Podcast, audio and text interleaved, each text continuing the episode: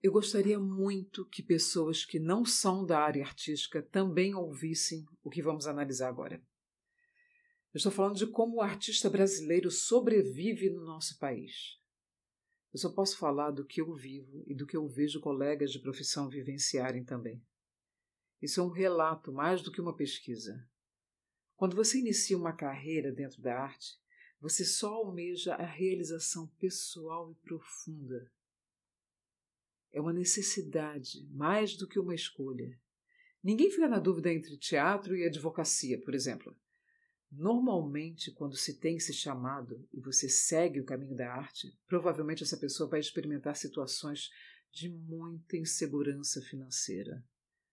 Se de fato é uma necessidade exercer a arte na sua vida, isso não vai te impedir de ser um ator ou um músico, enfim, de ser artista.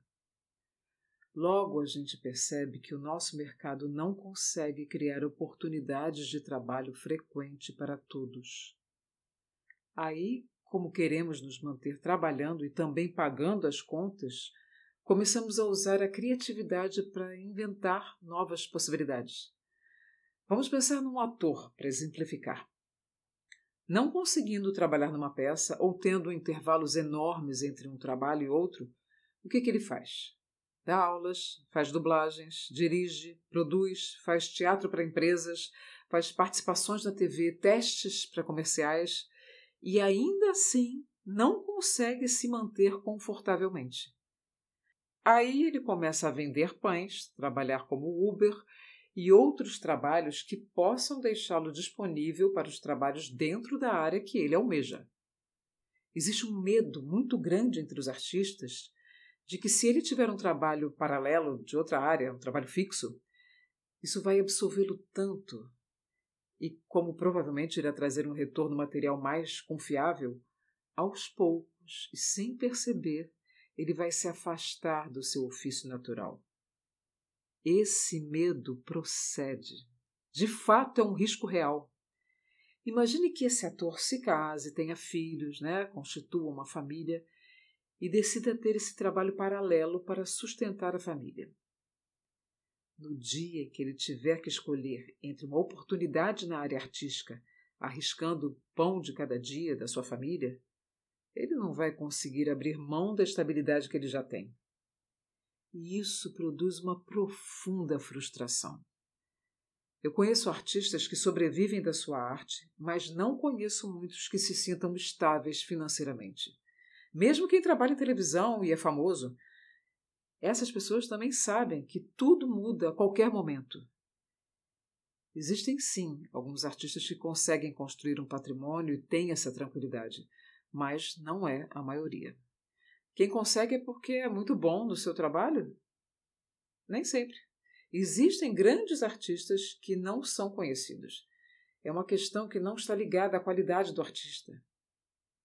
Talvez a capacidade de estruturar a carreira, ou a sorte, ou ter conhecidos importantes, nem sei. E as leis de incentivo? Eu me lembro de quando a Lei Rouanet surgiu, foi uma enorme esperança, foi uma ideia genial, todos ficaram muito entusiasmados. Só que aos poucos nós fomos percebendo que não era para todos. Quem decidiu que seria patrocinado eram os setores de marketing das grandes empresas.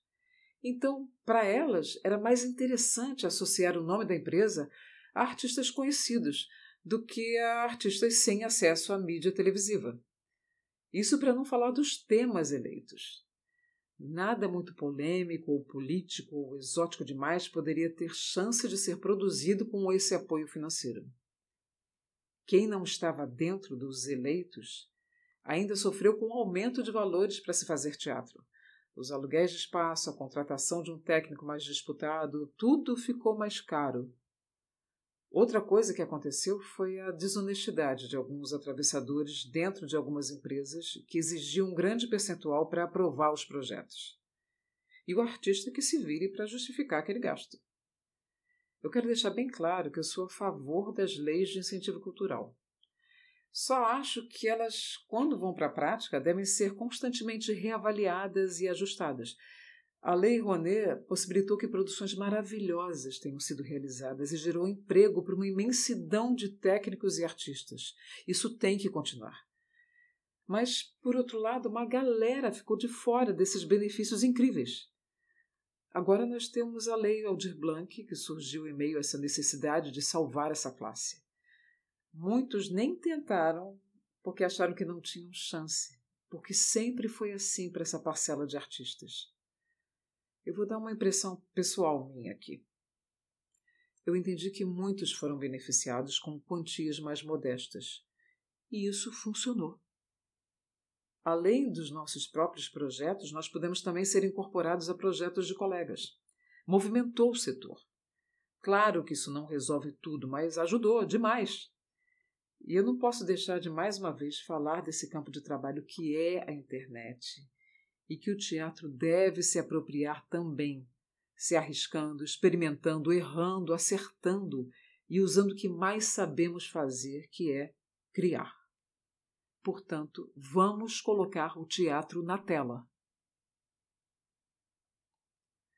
Teatro na Tela é um projeto desenvolvido com os recursos da Lei Aldir Blanc através do Governo do Estado do Rio de Janeiro.